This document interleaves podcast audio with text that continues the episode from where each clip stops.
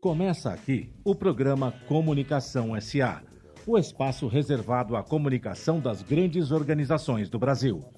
Apresentação do jornalista Marco Antônio Rossi.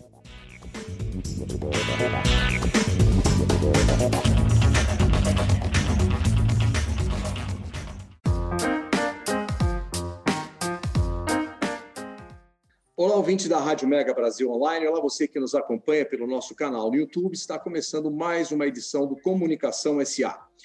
Antes de dar início à entrevista de hoje, quero deixar aqui um convite para que você que nos assiste pelo YouTube, que se inscreva no canal, curta nossa página, clique no sininho de notificação, assim terá acesso a esse e a outros conteúdos produzidos nesta plataforma pela Mega Brasil.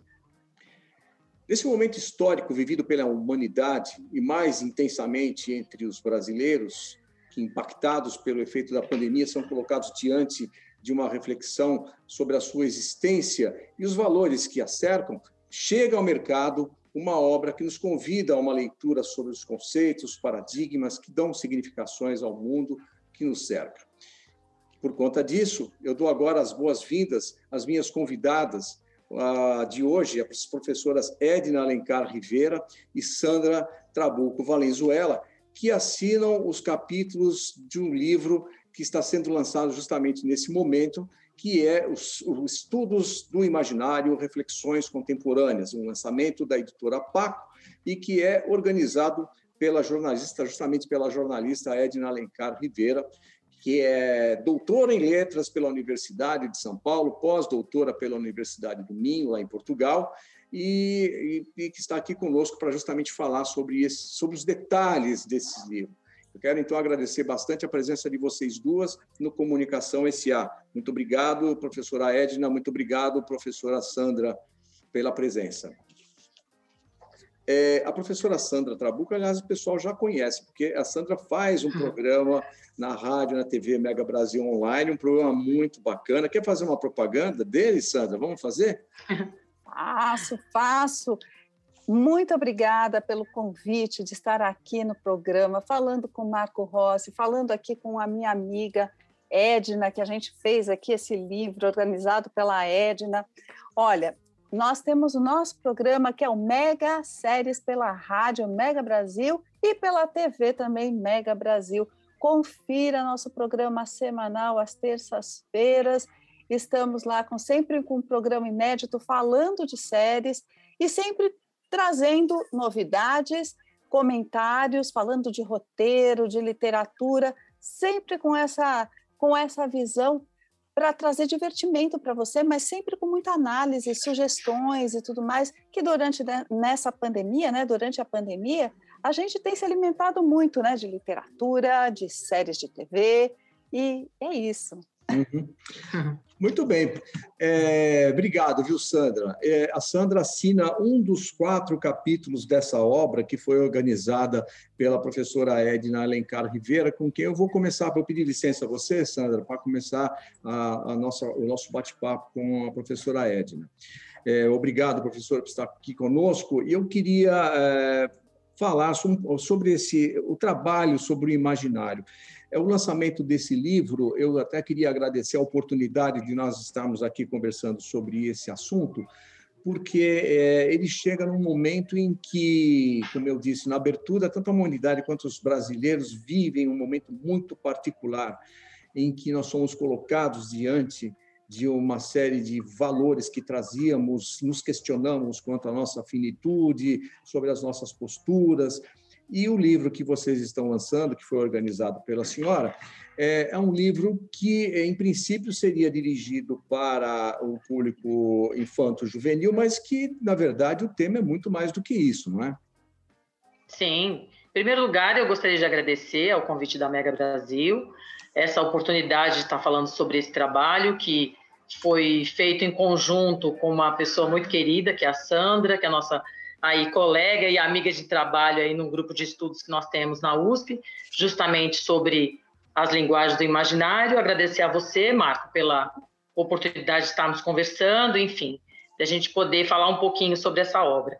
E é mesmo isso como você está dizendo, né? É, esse livro foi lançado em 2000 2020, né? Na verdade, mas ele foi escrito bem antes. Todo o processo editorial é bastante moroso, né? Até a publicação. E quando nós escrevemos esse livro, nós tínhamos um mundo, né? Que era antes dessa crise sanitária. E hoje nós temos outro contexto totalmente diferente. Mas o que me chama bem a atenção, e relendo a obra agora, depois de toda essa situação que a gente está vivendo, é justamente é, o diálogo que ela faz, né? Com, com toda essa, essa situação. Por quê? O imaginário sendo esse guardião de pertences imateriais da humanidade, está também catalogando todos esses valores, toda essa situação do cotidiano que a gente está vivendo, né? Que todos nós estamos vivendo. E, e, o eu gosto sempre de pegar o aspecto positivo das coisas, né? O lado bom de tudo isso é que não é uma crise é, nacional, né? Ela é, ela é universal, né? Então, todos os valores do nosso mundo, independente de cultura, estão sendo postos em xeque. E bacana que o imaginário está lá, registrando tudo isso, né? Catalogando, colocando esses valores. Então, imaginam vocês como é que vai ser o mundo, uma criança que está vivendo hoje, vendo as pessoas de máscara, isso vai fazer parte do repertório dela, né? No futuro. Uhum. Então, eu acho que é nesse ponto que a, que a obra dialoga bastante, né? Com, com tudo isso. Aliás, a senhora toca num, ponto bastante interessante, que é o da releitura. Quer dizer, o, o trabalho que foi feito antes da pandemia foi praticamente é, gestado nesse período, mas o lançamento dele acontece, aconteceu durante esse ano de 2020. E hoje, passado um ano desse período é, terrível que a humanidade pela qual atravessa ainda, nós particularmente atravessamos aqui, hoje ao reler esses textos, a senhora que foi a organizadora, que teve todo o cuidado de escolher os textos, de convidar as pessoas, enfim, de elencar ali os temas que, que sobre os quais vamos falar logo logo, é, faz uma leitura diferente hoje Sim, justamente. A nossa preocupação, na verdade, esse material, esse capítulo que a gente escreve aí no primeiro capítulo, ele faz parte da minha pesquisa de doutorado que eu defendi em 2019, hum. né? E, e, é uma jornada, né, Marco? É uma jornada não só acadêmica, né? Eu acho de pensamento, né? Que vai se construindo. E a minha preocupação quando tudo isso aconteceu é que justamente a obra ficasse um pouco defasada, né? Existe essa preocupação. Mas como a gente fala de é, que é um conceito fugidio, que é um conceito que exige uma análise um, um pouco de filosofia, né, inserido é, é, em diálogo com a literatura, então ele é totalmente pertinente. Uhum. Se você verificar hoje, né, o nosso apelo está sendo muito grande para as manifestações artísticas, né? Tá, a gente está buscando um alento muito grande nessas expressões, né? É, a senhora diria que são conceitos que estavam, de certa forma, adormecidos porque nós vivíamos até 2019 uma, um ritmo de vida bastante alucinante, com outros valores, enfim, com outras cobranças, com outras posturas pessoais, profissionais. E, nesse sentido, ah, com, a, com essa travessia da pandemia, hoje esse livro traz, de certa forma, um despertar para aqueles conceitos, aqueles valores que, de certa forma, estavam, estavam adormecidos ali por conta daquela aquela vida líquida que a gente vivia? É, eu acho, eu acho que a gente pode pensar assim também, porque é, nós vivíamos antes dessa situação muito, de uma forma muito frenética, né? Sem dar muito tempo, sem respirar, sem, sem perceber muitas coisas que estavam à nossa volta, né? A, a, essa situação nos colocou é, num casulo, né? Nas nossas casas, recolhidos. E aí eu acho que esse é o aspecto positivo, né? Que a gente pôde resgatar aquilo que é humano, né? numa situação tão desumana, numa situação tão terrível, numa situação tão desafiadora. E, e aonde a gente encontra o humano? Justamente no imaginário, que está lá tudo bem guardadinho e a gente pode acessar a hora que a gente precisa. Uhum. Né? Essa convivência a qual a senhora se refere, que a gente acabou sendo conduzida a ela, né? essa, essa, quase essa reclusão, é, além dessas questões que estavam talvez adormecidas e que, de certa forma, foram despertadas na, nessa, nessa travessia, então, a, a, convivência com nós mesmos é o, talvez o grande desafio nos ver, nos enxergarmos tais quais nós somos? Eu diria, Marco, que é a parte mais difícil dessa situação toda, né? Porque eu, eu, eu, eu pesquiso também a questão do silêncio, né? E, e, e eu fiz uma, uma jornada praticamente existencial para poder resgatar, antes dessa história toda, o silêncio para poder é, é, é, aprender melhor as coisas que estavam à minha volta, né? De repente, essa pandemia colocou todo mundo em silêncio. Ou não, né? Porque é, é, existem muitos gritos, muitas loucuras, muitas coisas acontecendo, porque as pessoas têm justamente uma dificuldade de permanecer, de encontrar o seu próprio silêncio para poder é, é, abstrair, né? E, e poder perceber o, as mudanças que estão, estão, estão acontecendo dentro de si e no seu entorno, né? A participação extra. É, da é Roma, por exemplo, é, essa é. é. a convivência com esse novo que a gente que a gente tem hoje e que nesse aspecto, professora, a, a tolerância foi isso é uma coisa que, que trouxe para nós e para a gente que, que trabalha com com, com comunicação, com, sobretudo com as, com as mídias digitais, que foi o que nos sobrou agora, né, para poder continuar a desenvolver o nosso trabalho, a questão dessa, dessa da, da, da tolerância com o dia a dia. Hoje, todos nós nos vemos mais ou menos como somos, na verdade, né? e não como nos travestíamos né? até então, até quem sabe até 2019. Né? E aí esses, é, é, esses episódios acontecem. É o cachorro que passa o gato, a criança, é. e isso passou a ser algo do nosso cotidiano. Professora Edna, como é que foi a escolha, a escolha do, do, dos temas e, e dos nomes para, para compor essa obra?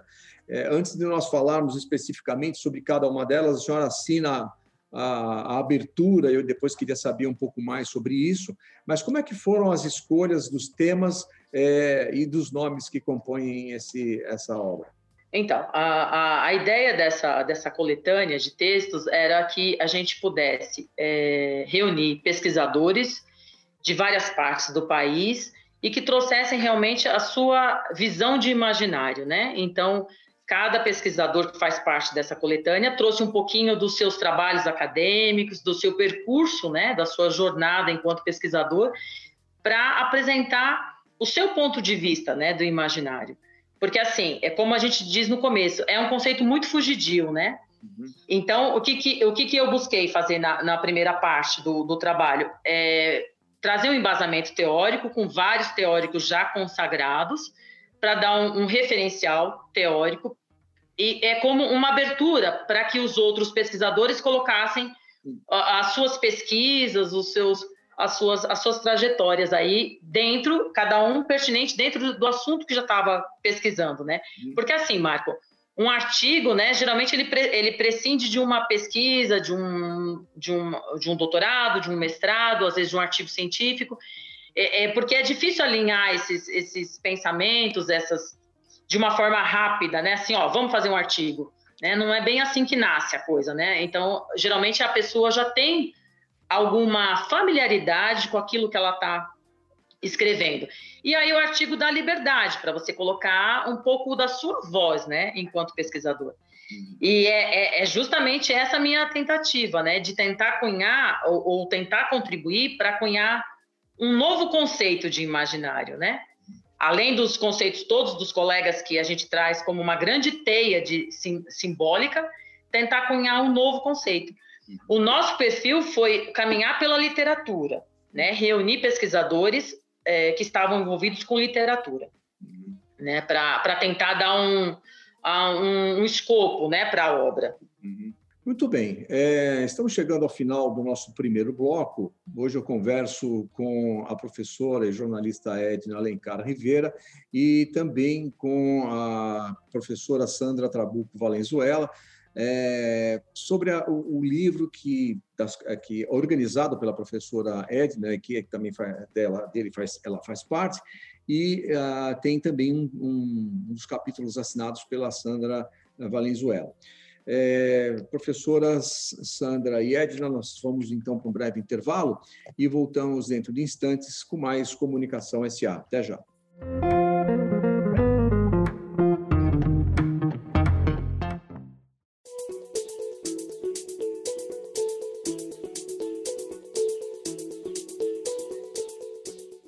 Você está ouvindo o programa Comunicação SA.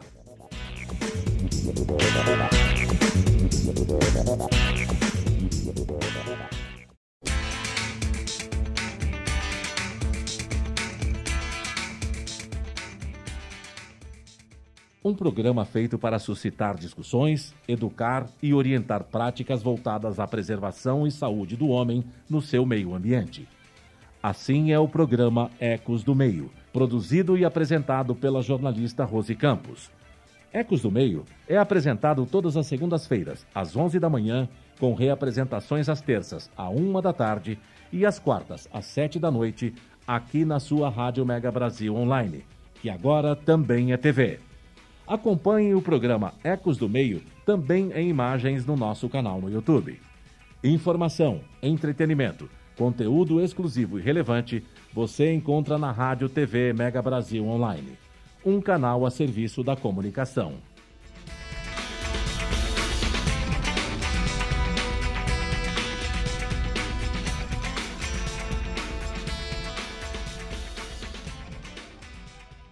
A gente trabalha na Central de Atendimento à Mulher, que é o Ligue 180. Mais de 4 milhões de mulheres que sofreram violência já ligaram para cá. Você não está sozinha. Liga pra gente. Parentes, amigos, vizinhos, qualquer pessoa pode ligar 180. Se você não falar, a violência só vai piorar. E não é só violência física. Xingar, humilhar, proibir sair de casa, assediar a mulher no transporte público, tudo isso é violência. E o primeiro passo para acabar com a violência é ligar 180. Liga, Liga pra, pra gente. gente. Governo Federal.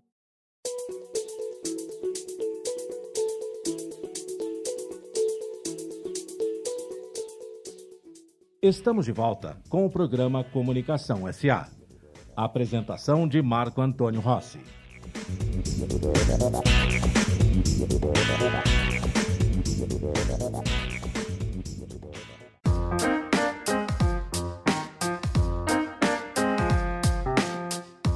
Olá, ouvintes da Rádio Mega Brasil Online. Olá, você que nos acompanha pelo canal do YouTube da Mega Brasil. Estamos de volta com Comunicação SA. Hoje eu converso com as professoras Sandra Trabuco Valenzuela e Edna Alencar Rivera sobre o livro Estudos do Imaginário, Reflexões Contemporâneas. Eu vou continuar ainda mais um pouco com a professora Edna. Professora, é, logo daqui a pouquinho a, a, a, Sandra vai poder falar sobre o capítulo é, sobre o qual ela escreveu, e eu queria, é, como nós não estamos com os outros dois, eh, os outros dois autores que compõem essa obra, eu queria que a senhora explicasse um pouco que temas que eles trazem em seus textos e que e como é que foi o processo. Antes disso, como foi o processo de escolha desses textos? Como que é organizar um livro? Então, Marco, é, na verdade essa obra foi a minha primeira organização, né? Foi uma experiência muito interessante. A, a Paco Editorial, é, a gente define é, todo o perfil da chamada, né, com todas a, toda a linha teórica, embasamento, fundamentação, o assunto que a gente quer tratar, e a editora lança esse, essa chamada nas redes, né, para um mailing específico de pesquisadores. E aí os textos começam a chegar, né, os textos começam a chegar para a leitura. O que foi bem interessante é que é, parecia aleatório, né? Eu digo, nossa, o que vai aparecer? A minha preocupação era muito grande quando começaram a chegar os textos. Mas a, a leitura foi muito gratificante, porque é, eu sempre acredito que tem uma força que conduz as coisas, né? Eu acho que a gente tenta fazer no material, mas tem outras energias, as energias estão aí e estão né, é, é, aproximando pessoas, pensamentos, enfim.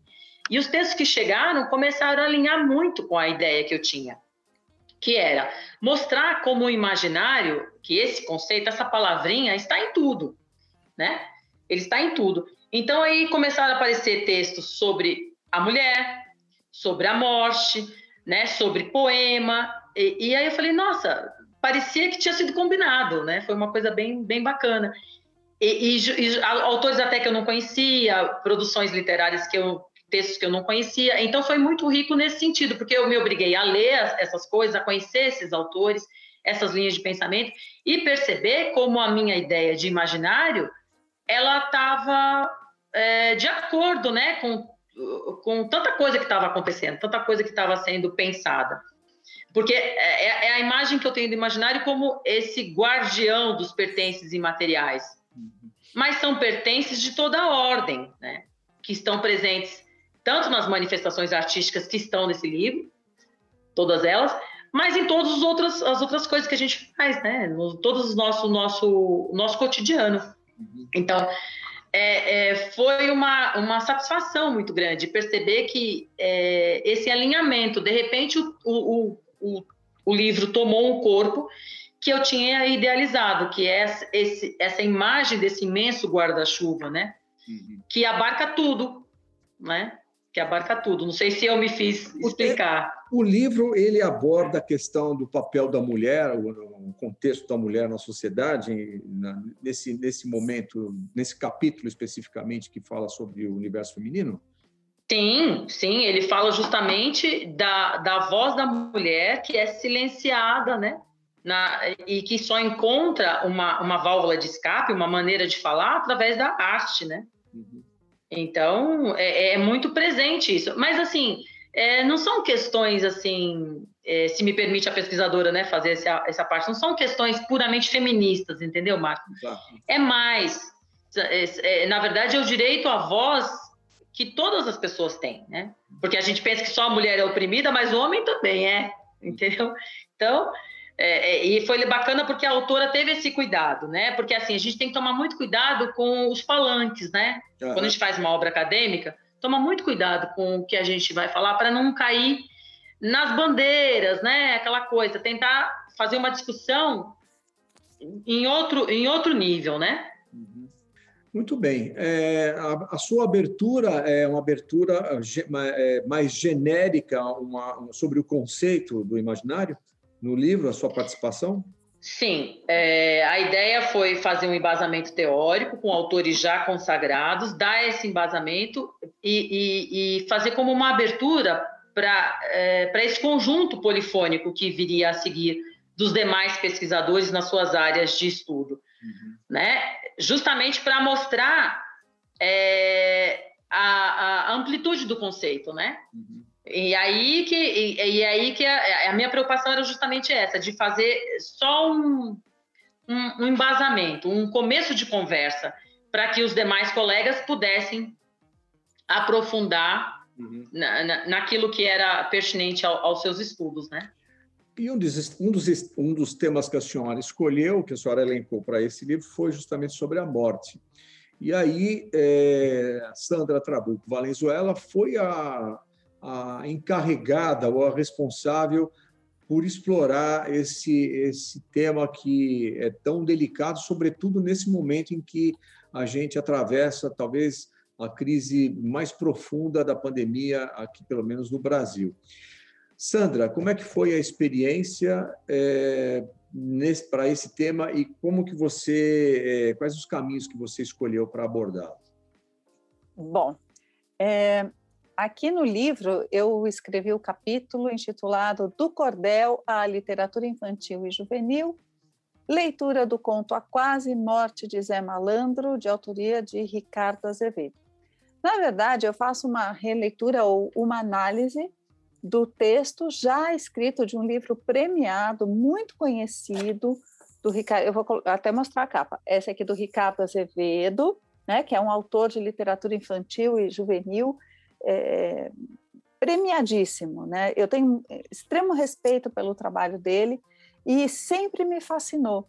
E especialmente é, eu trabalho com contos de fadas, histórias infantis e sempre me fascinou a questão do fantasma e também como eu já trabalho em outros em outros artigos, em outros textos que eu já escrevi, a questão do medo, o medo da bruxa, o medo da morte, como é que, como é que atua esse medo nesse imaginário, né, no imaginário infantil?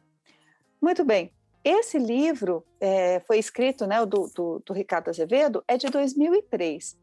Então, quando eu li esses contos, é, a gente vê uma abordagem muito popular da morte, do medo da morte, e o como enfrentar essa morte não como medo, mas tentar ensinar o que é a morte, mostrar e enfrentar isso como um, mais um fato da vida, certo? Então, a morte como um caminho natural que acontece. Então, isso é uma coisa que está sempre dita nos contos.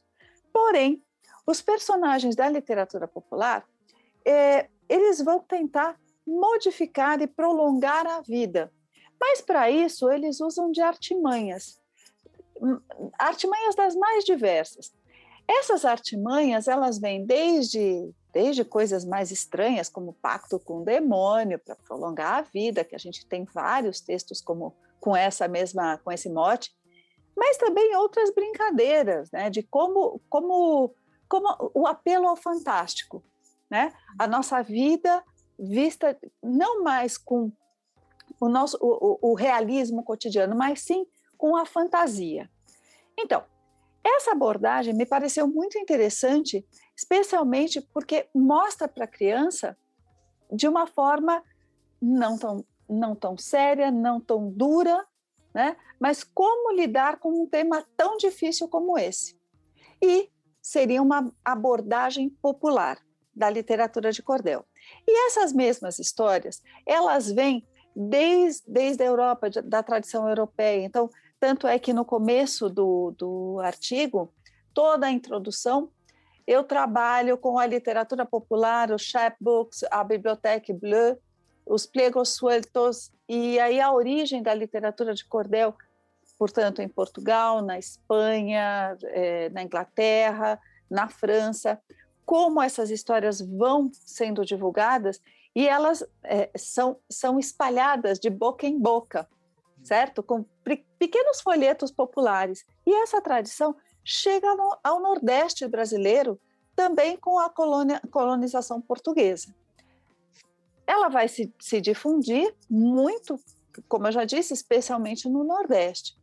Pois bem, é, quando nós pegamos a obra, eu vou mostrar, né? A obra do Ricardo Azevedo, ela, ela transforma, né, o que é a literatura de cordel, mas ela traz um relato para o mundo, ó, conhecido nosso da literatura infantil e juvenil. Porque, claro, que não é o mesmo contexto, é outra versão.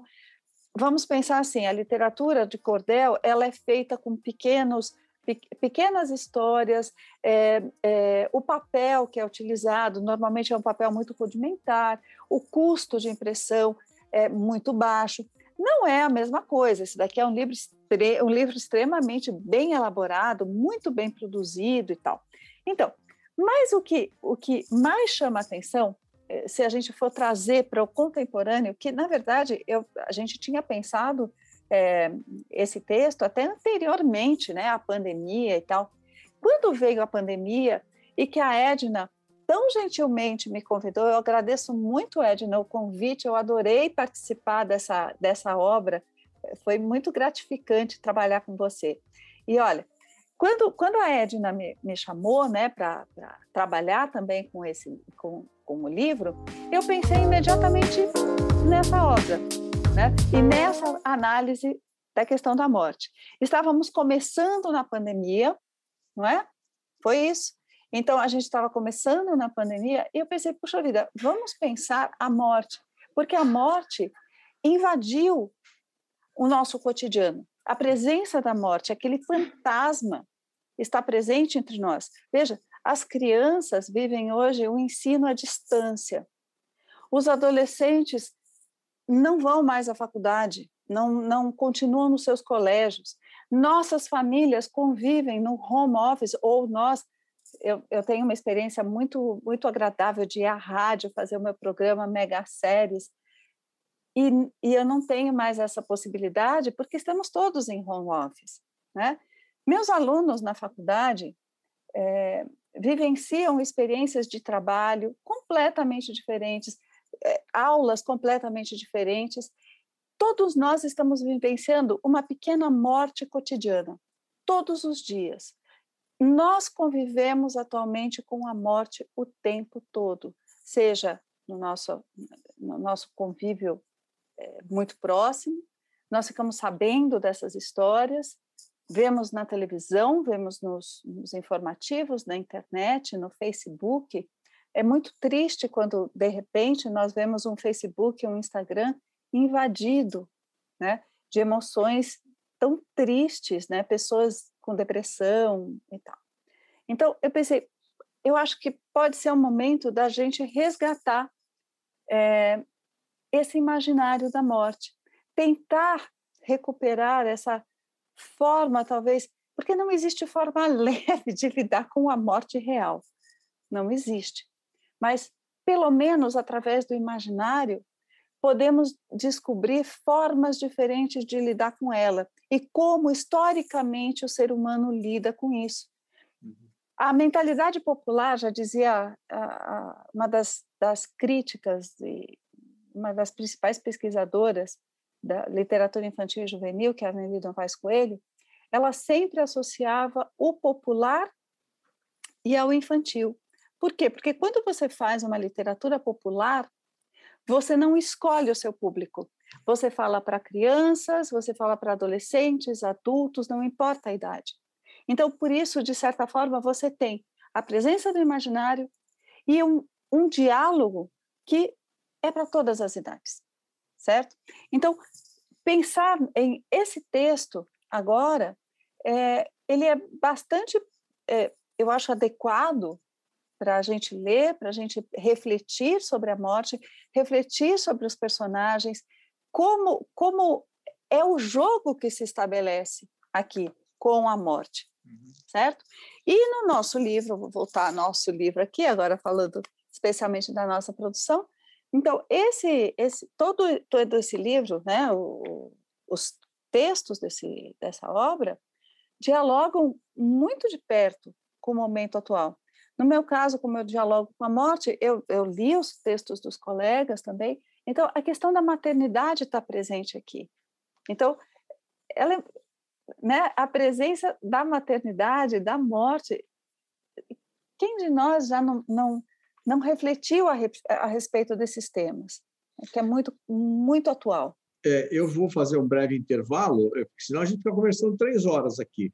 Mas, mas eu vou fazer um breve intervalo para cumprir aqui o, o, o, nosso protocolo e voltamos dentro de instantes, porque eu quero a, a, estender um pouquinho mais o assunto com, com vocês a respeito desses temas, que, como a Sandra acabou okay. de dizer, são muito atuais, muito atuais. E eu tenho uma curiosidade também, Sandra, a respeito particularmente da morte, como ela é encarada, já que você é, relacionou algumas culturas diferentes, né? como que ela é encarada nessas diferentes culturas, né? se todos nós, ou se todas elas entendem a morte, ou entendiam a morte até aqui, como nós uh, aqui ao sul do Equador. Vamos então a um breve intervalo e voltamos dentro de instantes com mais Comunicação SA. Até já.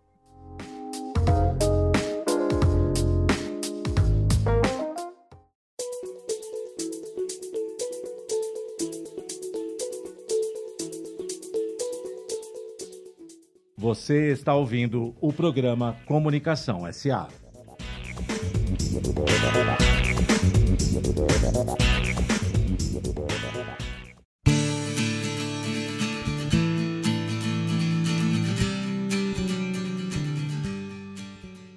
As relações entre empresas e consumidores estão no foco do programa Consumo em Pauta.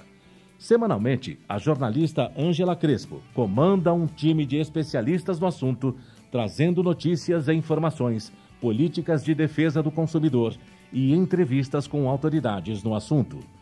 O programa Consumo em Pauta é veiculado às segundas-feiras, às quatro da tarde, com reapresentações às terças, às nove da manhã e às quartas, às oito da noite, aqui na sua Rádio Mega Brasil Online, que agora também é TV.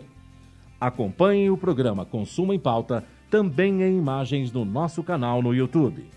Informação, entretenimento, conteúdo exclusivo e relevante você encontra na Rádio TV Mega Brasil Online, um canal a serviço da comunicação.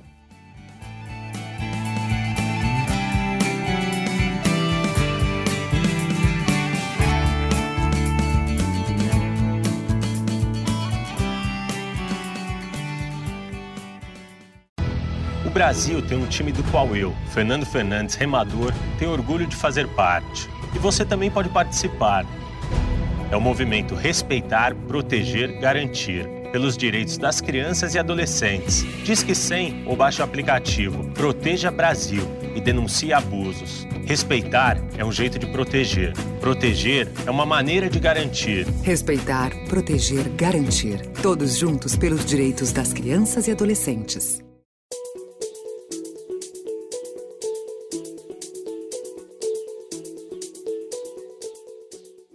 Estamos de volta com o programa Comunicação SA. Apresentação de Marco Antônio Rossi.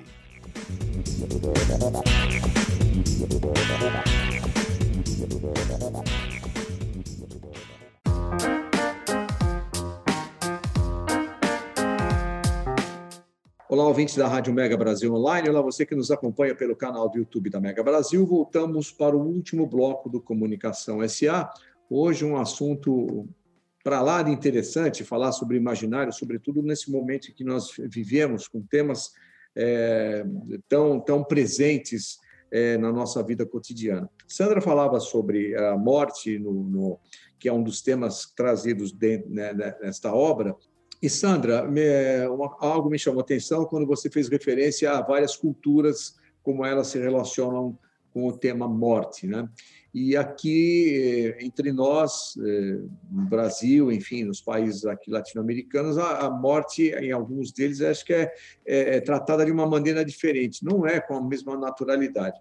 Como que isso acontece e em que medida uma leitura que ela é infanto-juvenil e que trata de um tema tão sensível pode, de certa forma, é, amenizar essa, o efeito dessa dessa temática na vida de uma, de uma pessoa? Bom, é, primeiramente, dentro do texto que eu, que eu abordo, né, do, do Ricardo Azevedo, a morte é vista como um fato da vida. Se existe o nascimento, o fim né, de uma pessoa, de um, de um animal, o fim, ele, ele vai acontecer. É uma coisa que está é, é, é inerente à existência. Então, é desse ponto de vista que o livro foi escrito, certo? Então, é, a abordagem não é ver a morte como uma tragédia, mas sim que ela faz parte da vida. Então, isso está no nosso imaginário. Vamos pensar no imaginário de tantas culturas desde a antiguidade. Vamos pensar, por exemplo, no imaginário da morte no Egito, em que a cultura, desde que se nascia, já é, a, já se pensava na morte, como ia se fazer é, a, a, cerimônia fúnebre e tal. Por quê? Porque se acreditava na imortalidade. Então, tanto é que nós vemos, recentemente tivemos aqui no Banco do Brasil uma exposição do Egito com as múmias e tudo mais. Então, a ideia da morte não era vista como algo negativo, e sim uma passagem. Uma passagem para uma outra dimensão em que o, o, o, ser humano tinha que preservar o corpo, por isso ele era mumificado, mas que na morte ele seria feliz, desde que ele conseguisse é, ter a sua alma pura, com boas ações, e aí ele ia desfrutar as benesses de passear com os deuses, né, é, com Horus, Ísis, Osíris, no céu, né, na barca pelos céus. Então, isso é uma coisa. Pensando nisso, nós podemos também verificar na, na, na, Grécia Antiga como é que era a visão da morte na Grécia Antiga. Se no Egito o corpo era preservado, na Grécia Antiga, não. Vamos lembrar outra coisa também. Dentro do processo evolutivo, é, a gente tem que, desde o início, o homem sempre se diferenciou de todas as outras espécies porque ele cultuou sempre a morte.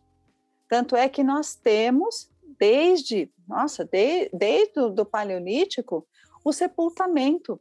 E esse sepultamento com todos os pertences desse, desse, desse homem, desse hominídeo, muitas vezes, porque é bem, bem lá atrás, né? Então, quando a gente vai para a Grécia, por exemplo, nós temos uma outra visão da morte. Então, aqueles heróis, os que conseguiam é, é, uma glória dentro da vida é, dos helenos, né, da Grécia antiga, eles tinham as benesses de, disputa, de, de desfrutar dos prazeres de, dos campos elíseos, que era mais ou menos assim, como se fosse um paraíso, certo? Claro que também tinha o Hades, que era o inframundo, e que aí era a morte. Se você for pensar, sempre tem aquela ideia da partida, né? Sempre tem aquela ideia de, da barca que leva a alma das pessoas, né? Isso você vai encontrar desde a tradição egípcia, na tradição grega, até que Caronte era o barqueiro que levava as pessoas para o inframundo, para o Hades. E no momento do, do da morte, o, o, o, defunto, né? Ele precisava colocar duas moedas no olho, nos olhos, certo, para pagar a viagem para Caronte. Muito bem. Mais para frente, a gente vai ter perdão, mais para frente você tem já uma tradição cristã na Idade Média que já assume a morte de outra forma. Por quê? Porque é ligada também ao sacrifício de Cristo. Então, é, Cristo morre, né, é, é, para nos salvar. Então, é uma outra percepção da morte. Por outro lado, quando você tem a cristianização do, do velho mundo, persistem outras tradições, certo?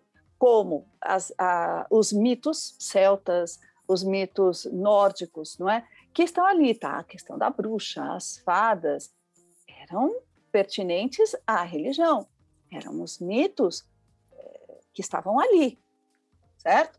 Então, tu, você não pode tirar né, isso do imaginário coletivo de um momento para o outro. Então, todos esses mitos acabam se transformando, se juntando. É, quando você vê, de repente, no México, uma tradição que cultua a morte, que, que, que se vê aquela aquela imagem quase que de uma caveira, né? Uma coisa é muito estranha para nós, né? Que não, não temos, não, não, somos da mesma cultura mexicana, mas a Santa Muerte, a Santa Muerte, ela é cultuada no México. O Dia dos, dos Mortos no México é uma grande festa é uma grande festa. Por quê? Porque é a passagem, é a passagem para a eternidade, certo? Então, veja que cada, cada cultura e cada tempo também vê a morte de forma diferente, certo? E mas para nós fica aquela coisa, como trabalhar um tema tão duro com os adolescentes, com a infância e com a adolescência, não é? Então, talvez o experimentar a ideia da morte através da leitura, através de contos, experimentar o medo através de contos, dá um, talvez é, é, auxilie a criança a criar até uma certa resistência, um certo estofo, um certo é, conhecimento a como lidar se coisas tão ruins acontecerem na realidade. Talvez ah. seja um preparo inicial psicológico essa essa essa sensação, essa percepção de que dessa finitude, de fato a gente sempre tem. Obviamente que você começa a morrer, até se fala, você começa a morrer no dia que você nasce, né? É, mas ninguém aceita isso assim de uma, de, de, de uma com naturalidade, né? Isso é porque a gente não foi preparado de certa forma com isso e a tentativa de uma de um de, de se abordar o tema para uma, uma, uma geração que está em formação e, enfim, é, trazer esse tema junto a ela é uma maneira de amenizar, vamos falar amenizar, tomando como parâmetros os nossos sentimentos das, da nossa geração que não foi acostumada a ele, né, com naturalidade. É uma forma de você fazer um preparo para que encare isso de uma maneira mais natural, saia da retórica e entre na prática. Olha, é, eu acho, de qualquer maneira, é um tema muito difícil, mas pelo menos é uma aproximação e não fingir que o tema, que a questão da morte não exista. É, eu acho muito perigoso quando a gente simplesmente protege, a criança faz como, como uma redoma de vidro e todos os temas é, que não são agradáveis, mas que estão presentes sim, eles existem sim, mas simplesmente a gente isola a criança e coloca é, essa criança vivendo no mundo ideal, um mundo ideal que não é real, está muito longe do real. Então, acontece alguma coisa ruim, essa criança é completamente despreparada porque ela nunca nem falou, ninguém nem falou que isso existia, certo? Então, eu acho que é muito muito interessante essa forma, essa abordagem é, que essa obra, né, que, eu, que eu, eu, eu, tenho que mostrar os dois, que o Ricardo Azevedo faz, pra, por isso que eu escrevi esse texto, justamente analisando como ele aborda essa, essa temática, né, de uma forma que, ao mesmo tempo, seja, não digo agradável, mas que não seja agressiva e que introduza esse tema nesse universo infantil, sem, é, sem aquele susto, sem aquele pavor, para que é, é importante que a criança entenda que a morte faz parte da vida, da existência, certo? Uhum. E, e, é isso, eu acho que, que esse, esse, esse conto e essa coletânea do Ricardo Azevedo é muito feliz nesse sentido. E que quando eu escolhi esse tema para trabalhar né, no, no, no, meu texto, eu sinto que ele é, é, que ele auxilia os professores, inclusive, que querem usar Ricardo Azevedo e não sabem muito bem como. Tá? Ou que querem abordar esse tema e não sabem como. Muito bem. Sim. Professora Edna, a gente está indo no final do nosso, da nossa conversa de hoje. Eu queria saber da sua expectativa. Vamos, usar, vamos fazer de conta que a Sandra não está aqui. Eu queria saber da sua expectativa em relação ao produto final é, que, desse livro, o Estudo do, do Imaginário, é, a senhora como organizadora. Qual que é a sua... Não, é, não, não tem como. Então, primeiro eu tenho que agradecer a Sandra, que também foi muito bacana essa, essa nossa troca né, de, de conhecimento, essa nossa experiência juntas nessa coletânea. Foi muito bacana, eu aprendi bastante. E também queria falar, antes disso, Marco, a questão do universo infantil, quando, como ela fala, da história da morte. No prefácio aqui do livro, logo no começo, eu uso uma citação do, do Monteiro Lobato, que ele fala a questão é, que a. Como é que é? Eu vou ler um pedacinho rápido aqui. Okay. É, piscar, é, a vida, senhor Visconde, é um pisca-pisca. A gente nasce, Zué, começa a piscar. Quem para de piscar chegou ao fim. Morreu.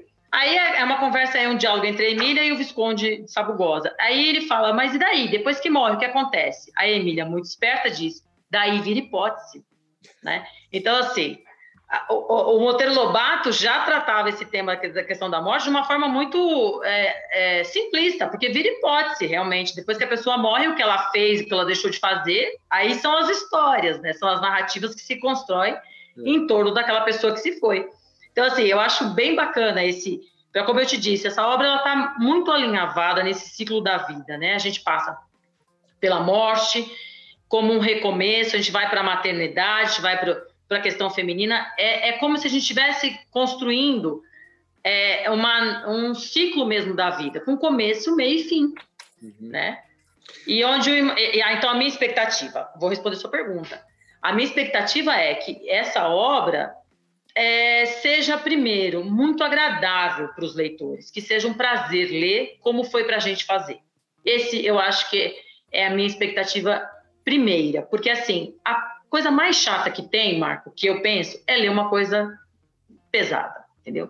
Eu acho que o texto tem que ter esse compromisso de ser palatável, né? Porque aí, tudo que for dito, a pessoa, a tendência da pessoa é ela conseguir refletir, ela conseguir é, analisar melhor, porque a leitura tem que ser uma, uma, uma coisa é, é, agradável, né? Mesmo que seja de um, de, um, de um assunto um tanto denso, parece né, difícil, mas não. Quando você tem uma leitura, quando você tem uma leitura é, é, mais agradável, você consegue, eu acho que, é, entender melhor esses conceitos todos, né? Uhum. E como eu digo na, no prefácio, é impossível fugir do imaginário, mesmo que a gente não, não pense nele, ele está todo dia em todos os nossos gestos, porque assim, às vezes as pessoas pensam, ah, é uma coisa só da arte. Não, o imaginário é uma coisa da vida e da morte também, como a Sandra bem disse. Uhum. Tá tudo interligado, é tudo uma coisa só. Muito bem, que seja esta obra um estímulo à leitura, né? Porque a partir da leitura a vida fica mais é, fácil de ser entendida, de ser encarada. Eu quero então convidar você que está nos acompanhando que eh, vá, procure o livro. Aliás, é como, é, como, é, como se faz para ter acesso ao livro, para adquirir o livro Estudos do Imaginário, Reflexões Contemporâneas, que é um lançamento da editora Paco. Como que a gente faz, professora Edna? É, ele, ele está na Amazon, né? À, à disposição para. E também em algumas livrarias, mas nesse momento eu acho que uh, pelo link da Amazon eu acho que é o melhor, o caminho mais simples, né? Para adquirir. Perfeito. Então, estudos do imaginário, reflexões contemporâneas, lançamento da editora Paco, uma obra organizada pela jornalista e professora pós-doutora Edna Alencar Rivera, que tem também a nossa doutora Sandra Trabuco Valenzuela como uma das participantes que assina um dos capítulos desta obra. É, eu gostaria muito de agradecer a vocês por estarem aqui conosco no Comunicação SA é, desejar sucesso e uma, que todos tenham uma boa leitura. Para os mais observadores, é, vão notar que tem atrás da professora Edna um carrilhão que está parado, mas que ela gentilmente deu um break ali no pêndulo que é para que ele não toque a cada 15 minutos. É isso, né, professora? É, porque assim, esse carrilhão é, é, é, é, é uma referência a essa questão do, desse imaginário atemporal, né? Que que tá o tempo todo. Então, eu tive que dar uma paradinha porque senão a cada 15 minutos nós teríamos aquele som, né? Hum. Aí eu disse para os nossos amigos aqui, eu falei, gente, aí o pessoal, os nossos ouvintes vão achar que a gente está no túnel do tempo, né? Não vai ser muito bacana isso. Eu agradeço muito, viu, Marco, a sua acolhida, Imagina, eu que... é, a Sandra pela participação, enfim, a todos que nos escutam agora. Para mim foi uma, uma, satisfação muito grande. Obrigado, professora, pela sua participação. A palavrinha, deixa eu só. Olha, eu quero agradecer muito a oportunidade, Marcos. A sua gentileza com a gente, é, sempre você é impecável. Né? Muito obrigada mesmo pelo convite e, de novo, agradecendo a Edna também pelo convite por ter participado dessa obra tão bacana. Tá? E eu que agradeço, Sandra, foi muito legal. Também para você, Marco, muito obrigada. Muito obrigado também, professora Edna. Então, mais uma vez, lembrando, estudos do imaginário, reflexões contemporâneas, lançamento da editora Paco, é, é, você pode adquirir pelo site da Amazon. Obrigado a, a vocês, é, Sandra, obrigado, professora Edna, também pela participação no Comunicação SA. Obrigado a você que esteve conosco até agora. Semana que vem tem mais Comunicação SA. Até lá.